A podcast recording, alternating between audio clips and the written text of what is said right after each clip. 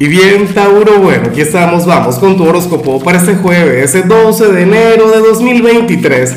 Veamos qué mensaje tienen las cartas para ti, amigo mío.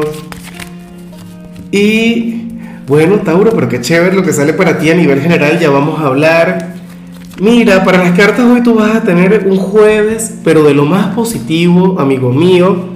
Un día de aquellos en los que, a ver, es que te sale la carta de la plenitud la carta de la plenitud la podemos interpretar de dos maneras. Mira, la primera, y es la, la que yo considero que es la interpretación más acertada, Tauro, es que cada quien cosecha lo que siembra. Claro, aparentemente tú has estado sembrando cosas muy positivas te has estado comportando muy bien con el entorno y en consecuencia el entorno se va a comportar muy bien contigo. Hoy, qué sé yo, vas a contar con el apoyo de la familia, de los amigos, del enamorado o los enamorados X.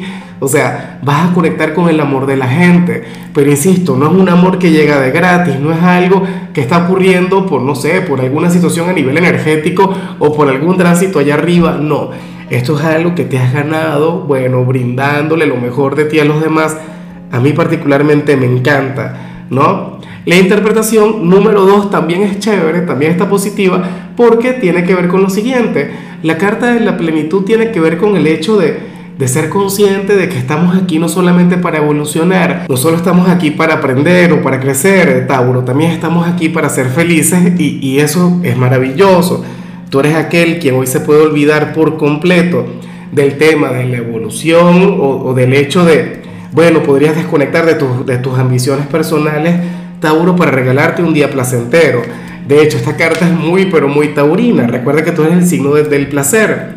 Y bueno, amigo mío, hasta aquí llegamos en este formato. Te invito a ver la predicción completa en mi canal de YouTube Horóscopo Diario del Tarot o mi canal de Facebook Horóscopo de Lázaro.